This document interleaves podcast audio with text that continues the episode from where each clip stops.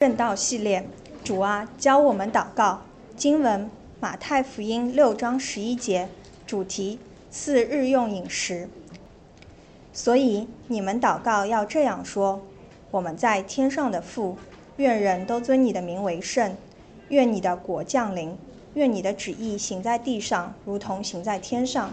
我们日用的饮食，今日赐给我们，免我们的债，如同我们免了人的债。不叫我们遇见试探，救我们脱离凶恶。因为国度、权柄、荣耀，全是你的，直到永远。阿门。这是上帝的话。谢上帝。呃，上海城市生命教会静安堂的弟兄姐妹，线上线下来听福音的朋友、家人们，呃，再次欢迎大家。呃，过去春节期间的两个主日。啊，我们主日的讲道是回到了圣经的旧约的诗篇。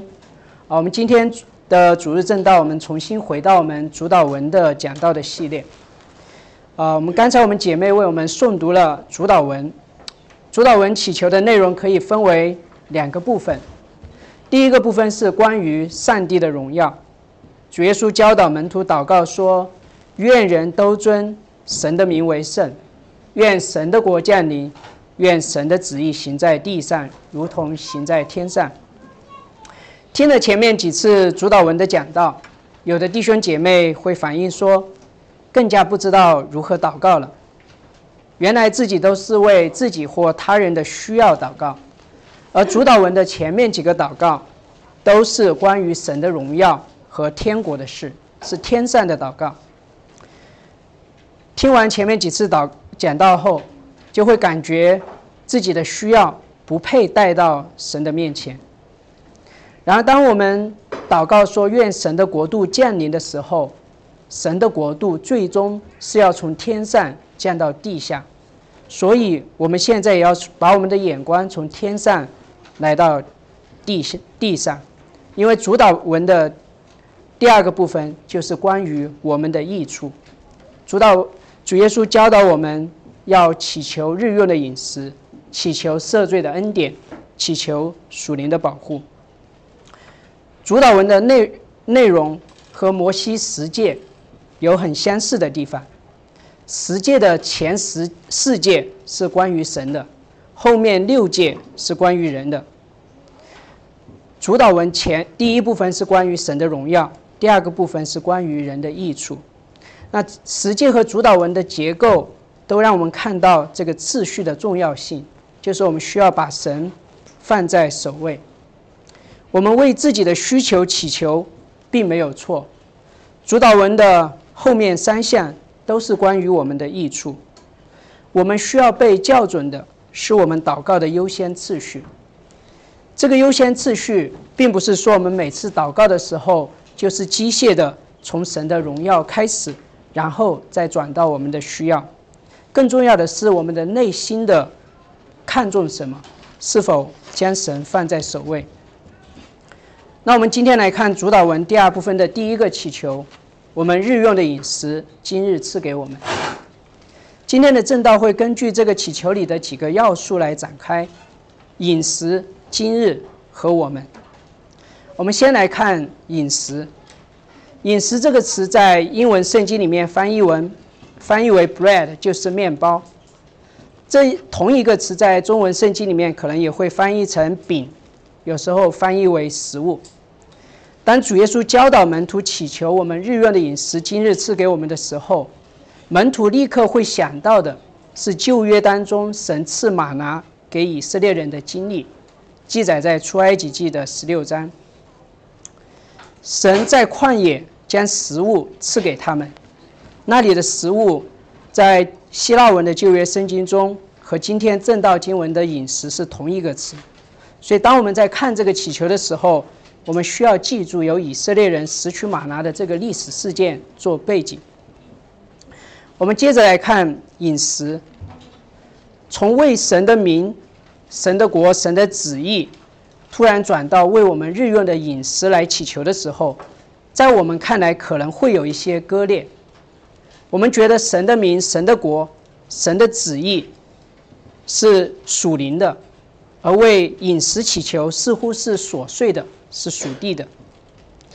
早期的信徒可能也会有这种割裂感，因为早期的信徒会受到希腊文化的影响，在希腊文化当中，他们会认为灵是高级的，是美善的，而物质则是低级的，是邪恶的。甚至从希腊思想思想发展出一种异端，叫做幻影说。这种这个异端相信耶稣并没有真实的肉身的身体。只不过是好像有一个人的身体，因为这个异端相信物质本身是邪恶的，神不可能在他神圣的本性上披上属物质的身体。但圣经并不允许我们将属灵和物质做这样的割裂，因为创造属灵世界的神也是同样一位创造物质世界的神。物质本身是神所造的，是好的。只是人犯罪以后，人错误的使用物质世界去敌对神，但物质本身并不是邪恶的。神借着耶稣基督要来带来的拯救，也不单单是我们灵魂的拯救，也包括我们物质身体的复活，还有整个受造界的更新。当从神的荣耀转向人的益处来祈求的时候，主耶稣教导我们为日用的饮食来祈求。神不不不仅关心我们灵魂的需要，他也关心我们身体的益处。我们可能还是会觉得为日用的饮食祈求是琐碎的事情。我们会期待神迹奇事、伟大的时刻与神有关，而在平淡琐碎的日常，则倾向于认为神不在当中。我们看到圣经记载，神用六日创造了世界。用十灾击打当时世界最强大的国家埃及，用大水淹没法老的军兵。我们看到耶稣在地上使瞎瞎子看见，使瘸子行走，甚至叫死人复活。当我们成为基督徒后，有时候我们也会期待这样的神迹奇事天天随着我们。抱着这样的想法做基督徒，有时候会失望，因为很多时候我们的经历。并没有看到神叫大山挪移、叫大海平静的神迹，更多的是九九六的工作，在家换尿布、做清洁、准备一日三餐的琐碎和日常。在教会的传统当中，一些教会会使用教会日历，在教会日历当中会标注一些特殊的时期，比如圣诞节和圣诞节前的四十天的降临节。受难日还有受难日之前的四十天的预苦期，这些日子被特别分别出来思想主耶稣的救恩。但一年三百六十五天里面还有两百多天，并没有任何特别的节期。这和我们基督徒大部分的日常生活是很像的。我们的生活在我们人看来好像很琐碎平淡，在这些时刻，我们似乎看不到神。但如果我们仔细看圣经，我们会发现，有大量神迹奇事的历史时代，其实并不多，神迹也并不是均匀分布的。神迹主要集中在神创造的时候，神拯救以色列人出埃及的时候，先知以利亚和以利沙的时代，主耶稣和使徒的时代，将来主再来的时代。这些时代是神创造和拯救的救赎历史中重要的历史节节点，推动神宏大的救赎计划的进展。而在圣经记载的其他历史时代，显著的神迹奇事则比较少。当主耶稣教导我们说：“我们日用的饮食，今日赐给我们。”这个祈求提醒我们，我们的神并不只是参与伟大的事情和时刻。我们的神伟大之处在于，在一切琐碎的事情上，他也掌权，他也参与，它进入我们生活的日常和琐碎，它在我们生活的日常和琐碎中当中来工作，看顾我们日用的饮食这样的小事。这给我们新的眼眼光去看待我们日常的生活。当我们在写策划书的时候，当我们在准备报告的时候，当我们在见客户、画图纸，甚至是在家中教育孩子、准备饭食，这些这些稀疏、稀松平常的时刻，不被人看重，连我们自己都会轻忽的时刻，其实神也是与我们同在，他在我们日常的生活当中，在我们的生命里面工作。就好像在旧约圣经里面有一卷书，叫《路德记》。在这卷书中，并没有记载超自然的神迹奇事。如果是放在圣经以外来看，《路德记》就像一个普通的爱情故事。一个非犹太人的寡妇，跟着同样是寡妇的婆婆来到了以色列。两个寡妇无依无靠。路德就到别人的田里拾取遗落的麦穗，维持生计。路德恰巧来到一个财主波阿斯的田里，而波阿斯恰巧是他至近的亲属。波阿斯愿意遵守神的律法，尽亲属的本分，买拿尔米的田地，娶路德为妻。为此，波阿斯不仅会在产业上收亏损。还要让一个外邦的女子路德进入他的家谱，但他仍然恩待路德，并且最终付代价赎买路路德。在整个事件的当中，我们看到记载的这些人物，他们是看顾别人的益处，婆婆为媳妇着想，媳妇为婆婆着想，波阿斯为他们着想。所以在路德记中，虽然提到神不多，但是多次的暗示。那些恰巧的时刻，并不是盲目的命运的安排，而是神在引导他们，而最终他们就是在日常当中倚靠恩典，遵守律法，他们最终演出了一幅救赎的画面。波阿斯付代价赎买路德，演绎了我们致敬的亲属主耶稣基督，他付代价买赎我们的画面。所以在新约中。谈到基督徒的行为上的劝勉的时候，很多都是关于我们日常的生活，我们在家庭当中的夫妻关系、与儿女的关系，在工作当中的品德，这些并不是轰轰烈烈的事情，但是神也在这些事情当中，他与我们同在，施恩给我们。当波阿斯遵守神的律法的时候，他并不知道。他会预表将来的主耶稣基督，他只是遵守神的律法，在日平常的生活当中尽前度度日，神就在其中工作，透过他来显明救恩。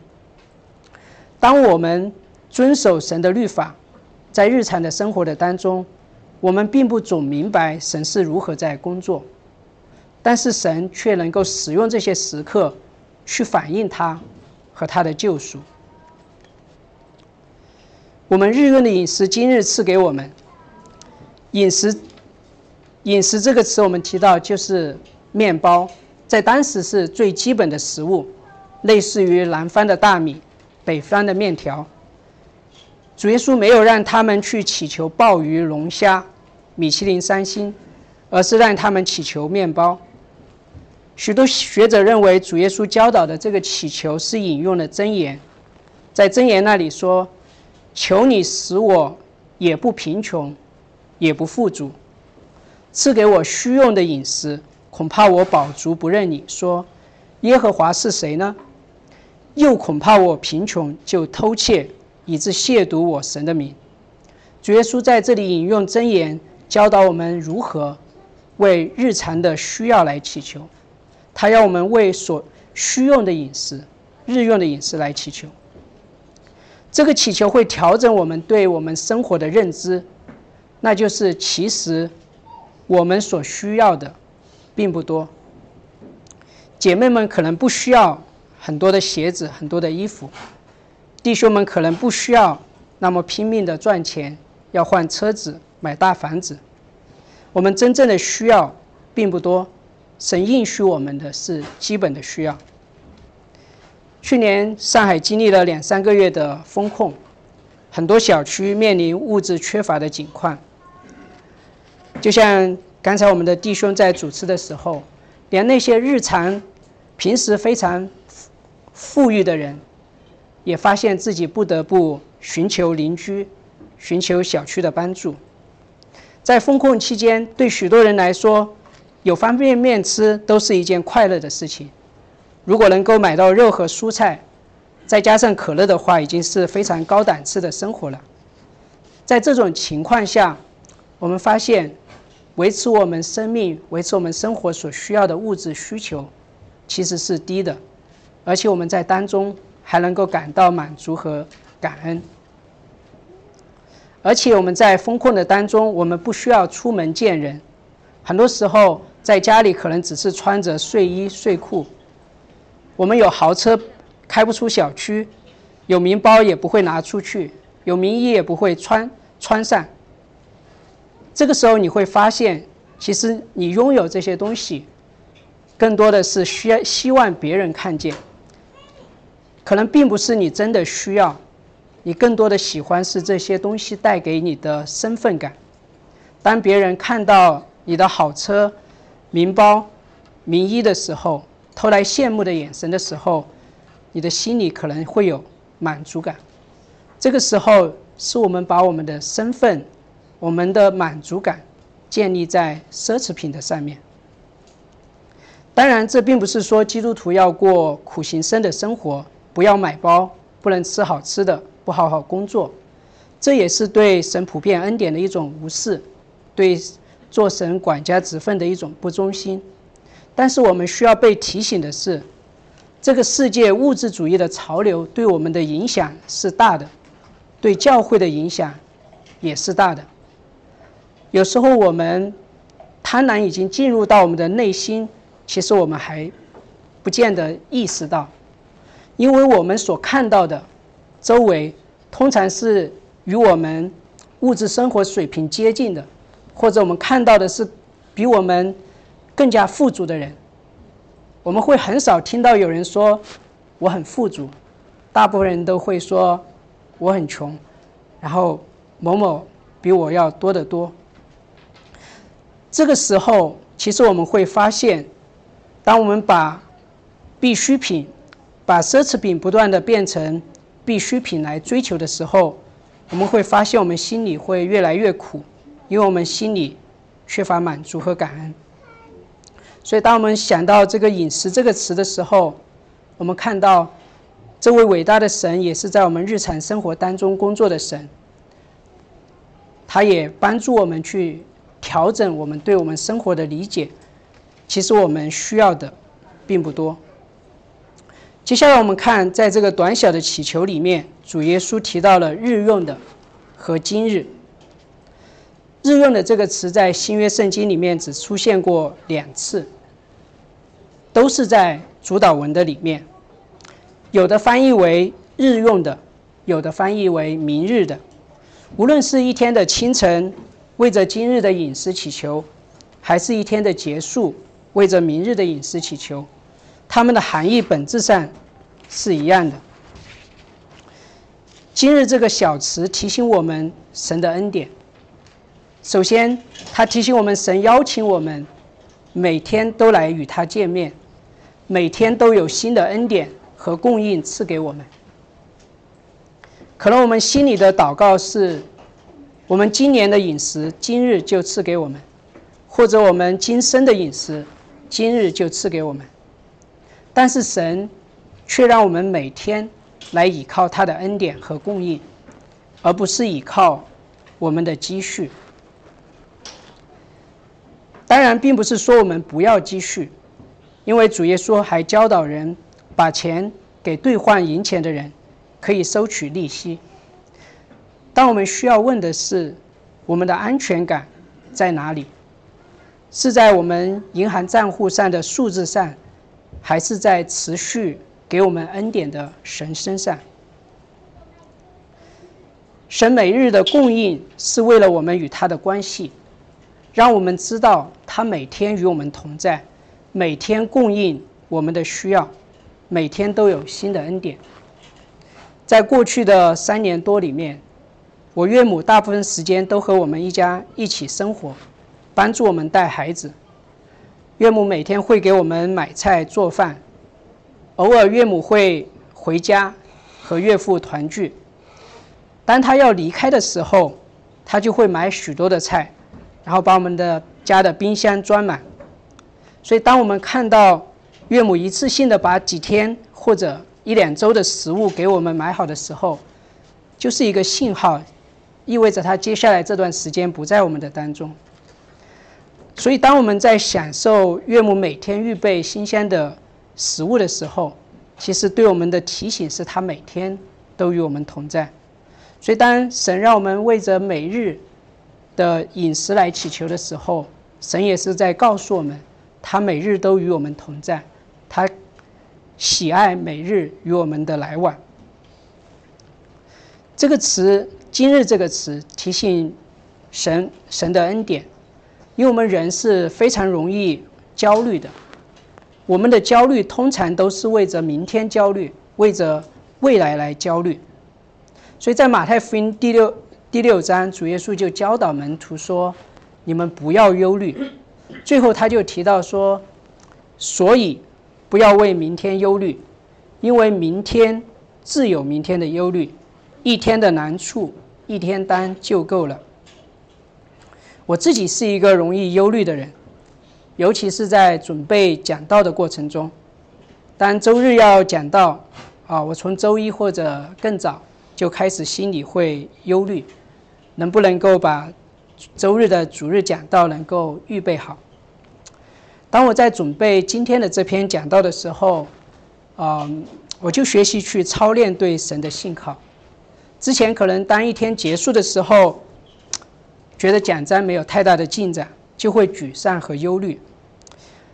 而这次我做的一个调整，就是学着学习着每天让我对去去想神每天让我对这段经文有怎样新的理解、新的看见，我就为着这些新的进展来感谢神，并且期待神在明天会赐下新的恩典。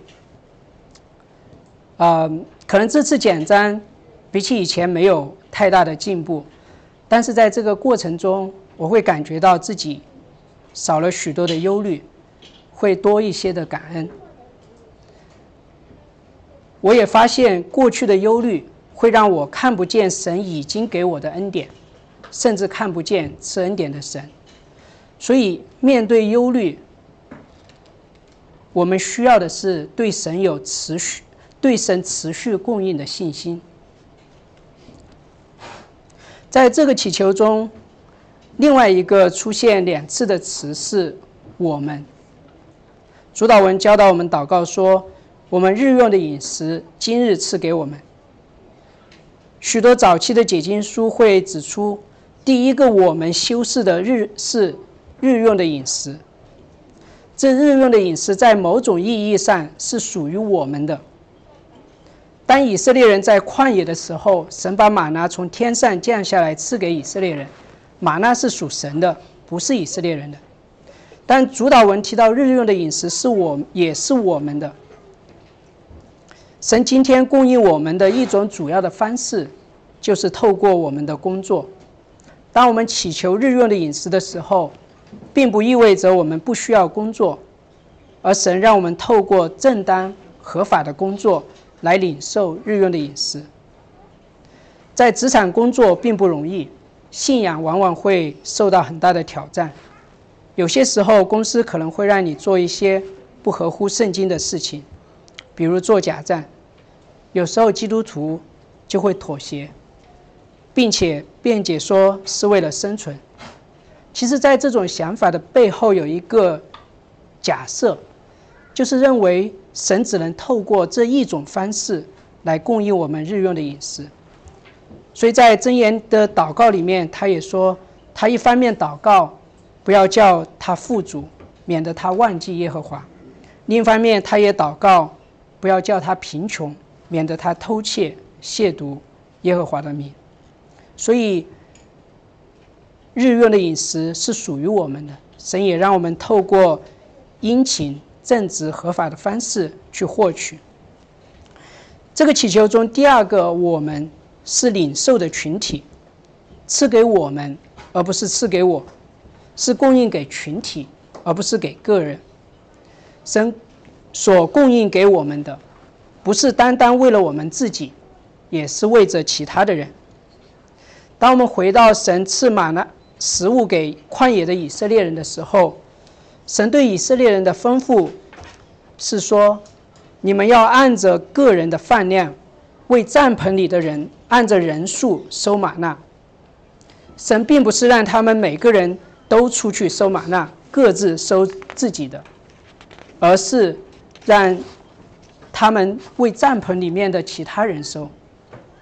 这帐篷里面的人。可能有老人，可能有孩子，也可能有身体残疾的人。那神的百姓要学习看顾其他的人，而不只是顾自己的需要。当我们看到有人忍饥挨饿的时候，我们的第一反应可能会是觉得这个人有问题，他没有好好的工作，他没有好好的管理钱财等等。但是神。让我们看到那些有缺乏的人的时候，是让我们能够成为恩典的管道。神让我们当中有一些人领受的更多，好叫我们能够更好的成为别人的祝福。但这也意味着神可能让我们当中有一些人穷乏，好叫我们能够学习信靠神。神供应我们的一种方式是透过其他的弟兄姐妹。这也意味着，有时候我们需要依靠其他的弟兄姐妹。当然，我们对于人的依靠是相对的，神才是我们最终的依靠。这个世界会告诉我们说，成熟意味着独立，但是在属灵上，成熟却意味着依靠，因为只有神是不依赖任何的事物，但是作为被造的人。我们却需要完全的依靠神。依靠并不有损人的尊严，人作为被造物的本性就是需要依靠。就连主耶稣来到这个世界，他成为婴孩，他需要玛利亚给他喂奶，给他换尿布，他需要父母的保护。当主耶稣要上十字架前，他邀请门徒与他一同进行祷告。他需要门徒祷告的支持。当保罗在监狱里的时候，他说他需要弟兄姐妹的祷告。他表达他心中迫切的希望提摩太来看他，他需要提摩太的陪伴。所以属灵的成熟并不是独立，而是依赖。大家也可以试想一下，是给别人帮助容易呢，还是寻求帮助容易？很多时候，寻求帮助更不容易。因为寻求帮助意味着承认我们的软弱、有限，我们的尊严，我们希望独立的心愿会被冒犯。基督徒也常常会有这样的想法：不要麻烦上帝，不要麻烦教会，不要麻烦弟兄姐妹，不要成为别人的负担。但是神的心意对教会却是让我们成为彼此的负担。加拉太书六章二节，保罗对加拉太教会的弟兄姐妹说：“你们个人的重担要互相担当，如此就完成了基督的律法。”当我们提到我们需要顾念身边人的需要的时候，有的人要预备去供应别人，有的人要寻求别人的帮助。这个时候，可能我们会有人会祷告说：“神啊，如果你让我赚够多少钱，让我年薪升到多少，我就可以慷慨的奉献。”或者或者祷告说：“神啊，我在群体中是穷的，我怎么能够奉献或者帮助其他的人？”但圣经却让我们看到，慷慨的奉献并不是建立在我们物质的富足的上面。在列王记上十七章记载了先知以利亚的事件。在先知以利亚的时代，那时候做王的是亚哈，他是北国以色列最坏的王之一。在他的治理下，以色列人离弃耶和华神，敬拜各样的偶像，所以神降下审判，三年不降雨在地上。这个时候，神让以利亚去找一个寡妇，让他住在那里，让那个寡妇供应他。以利亚听了神的吩咐，就去找到那位寡妇，然后对他说：“求你拿点饼给我。”那那个寡妇就回答说：“我没有饼，坛内只有一把面，因为干旱，寡妇家也快没有粮食了。她已经准备好了，还剩下最后一点面，做完饼，她和她的孩子吃了，然后死就死吧，那是他们最后的食物。”伊利亚听后却对他说：“不要怕，你先给我做一个饼，给我吃，然后再为你和你的儿子做饼。”我们可能会觉得，先知以利亚怎么能够提这样的要求？别人只剩下最后一口食物是给自己和孩子的，他还让别人先给他，然后再给自己准备。先知以利亚又说：“因为耶和华以色列的神如此说。”坛内的面必不减少，瓶里的油必不短缺，直到耶和华降雨在地上的日子。所以，神是让以利亚还有这个寡妇，让他们重新去经历以色列人在旷野所经历的，就是去经历神每天的持续的供应。那个寡妇相信了先知的话。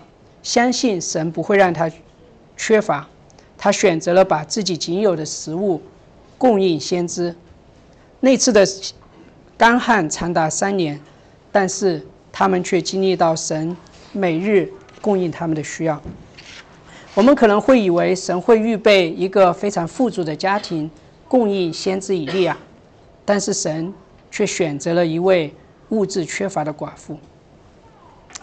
慷慨的奉献。和我们物质的富足并没有必然的联系，啊，我最近接触一些弟兄姐妹，接触一些传道人，啊，就看到神常常使用一些很缺乏的、很软弱的人，去帮助许多的人。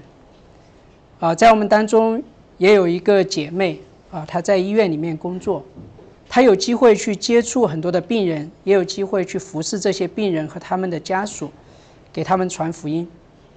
这个姐妹还有另外一个童工，他自己本身是病人，他的血小板值只有二十到三十，白细胞数值可能是单单位数，所以他好常常要每个月要去输血，常常的住院几次病危，但是他每次去住院的时候，他就觉得这是神给他服侍的机会。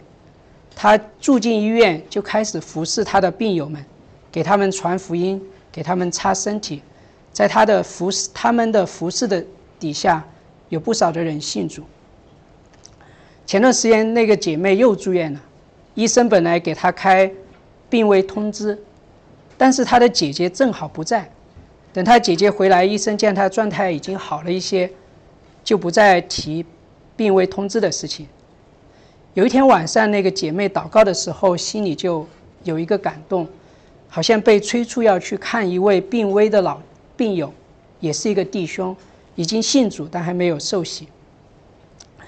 那天晚上，他就被啊我们那位医生的姐妹推着到那个去看望那个弟兄，那个弟兄情况已经非常的不好，非常的痛苦。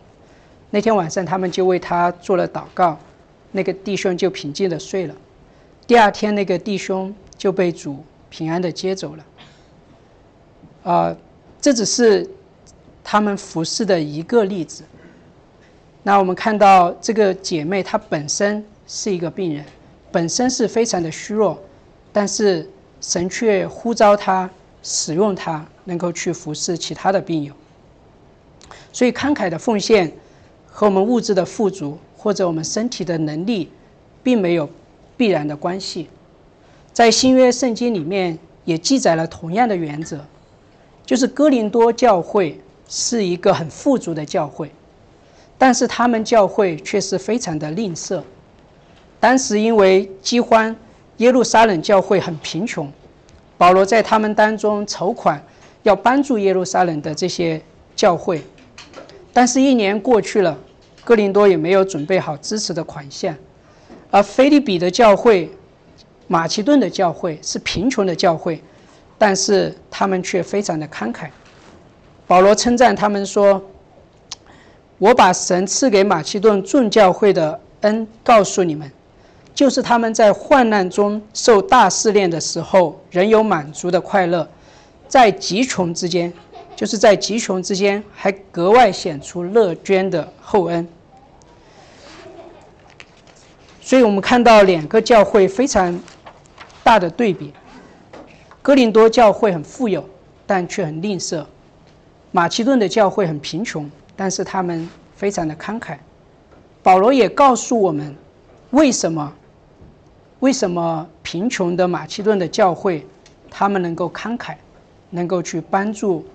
贫穷的、缺乏的耶路撒冷的教会，保罗说：“你们知道，我们主耶稣基督的恩典，他本来富足，却为你们成了贫穷，叫你们因他的贫穷，可以成为，可以成为富足。所以，成为慷慨，是因为知道主耶稣基督的恩典。”以及我们在主耶稣基督里所得的富足。主耶稣基督原本在天上享受一切的荣耀、尊贵、权柄、能力，但他却愿意成为人，降生在马槽，成为贫穷，最终在十字架上被羞辱、被钉死。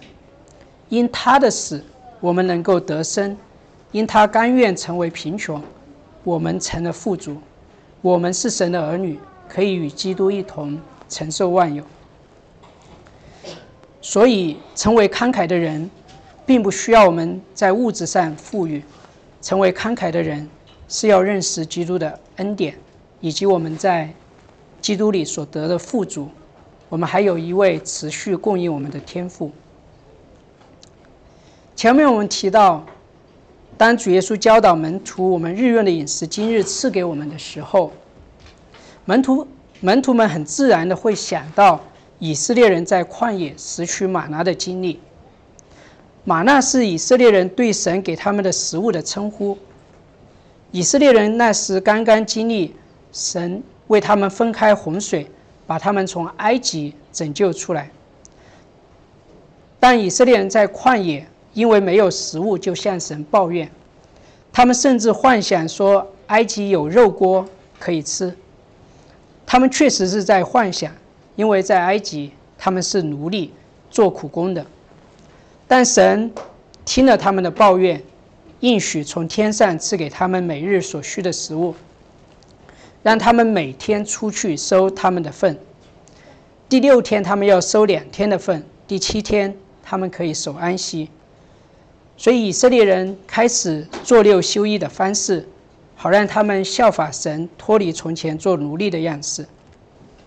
神赐下食物给以色列人的目的，是要让他们认识耶和华。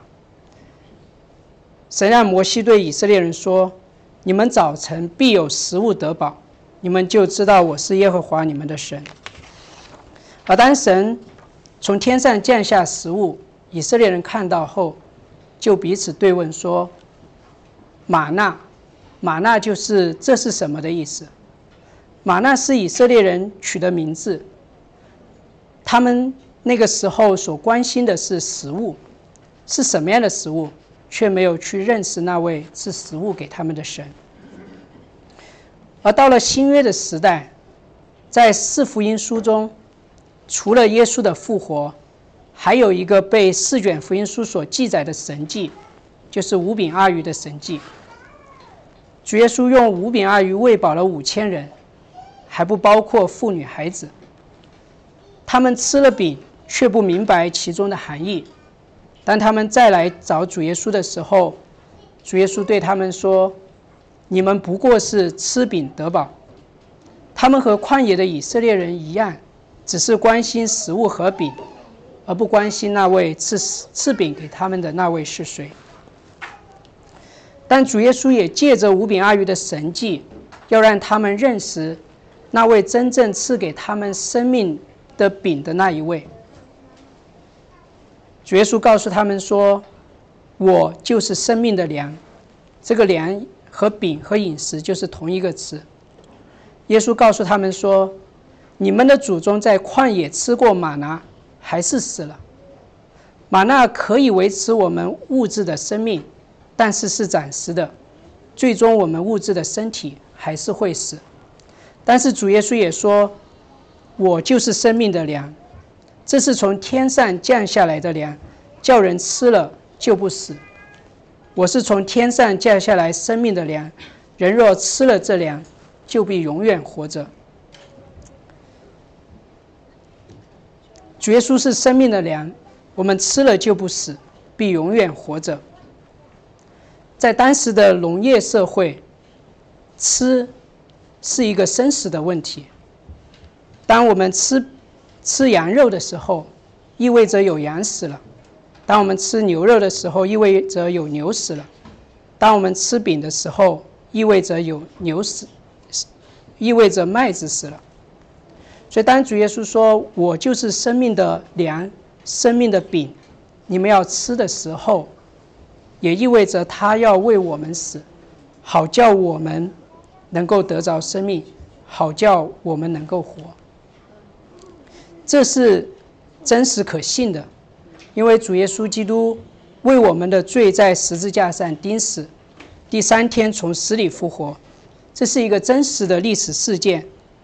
他将自己赐给了我们，不是部分，乃是毫无保留的、全部的赐给了我们，让我们能够借着信他，能够得着永远的生命，也因着基督将他无限的自己。完全的赐给了我们，我们在它里面得了富足，使我们能够慷慨的去生活。当我们想到我们的教会是一个刚开始的教会，是一间小的教会的时候，我们可能会觉得自己也是缺乏的。但是因着我们知道我们在基督里面得了富足，所以我们。可以持续的去相信神持续的供应，我们在慈惠、在怜悯的事情上，我们也可以把神赐予我们的去祝福那些有缺乏的人，让我们的教会、我们的个人都因着信靠神，能够变得慷慨。我们一同来祷告，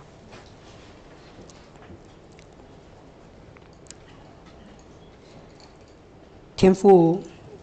各样美善的恩赐都是从你而来，我们的好处不在你以外。我们是一群身体灵魂都贫乏的人，谢谢你把你的爱子主耶稣基督赐给我们，他为我们成了贫穷，好叫我们能够成为富足，帮助我们在我们日常的生活的当中也看见主你的作为，因为你是掌管我们生活一切的主，也帮助我们。相信你持续的供应，使我们因信基督的生命，也因信基督成为慷慨的人。祷告是奉主耶稣基督的名，阿门。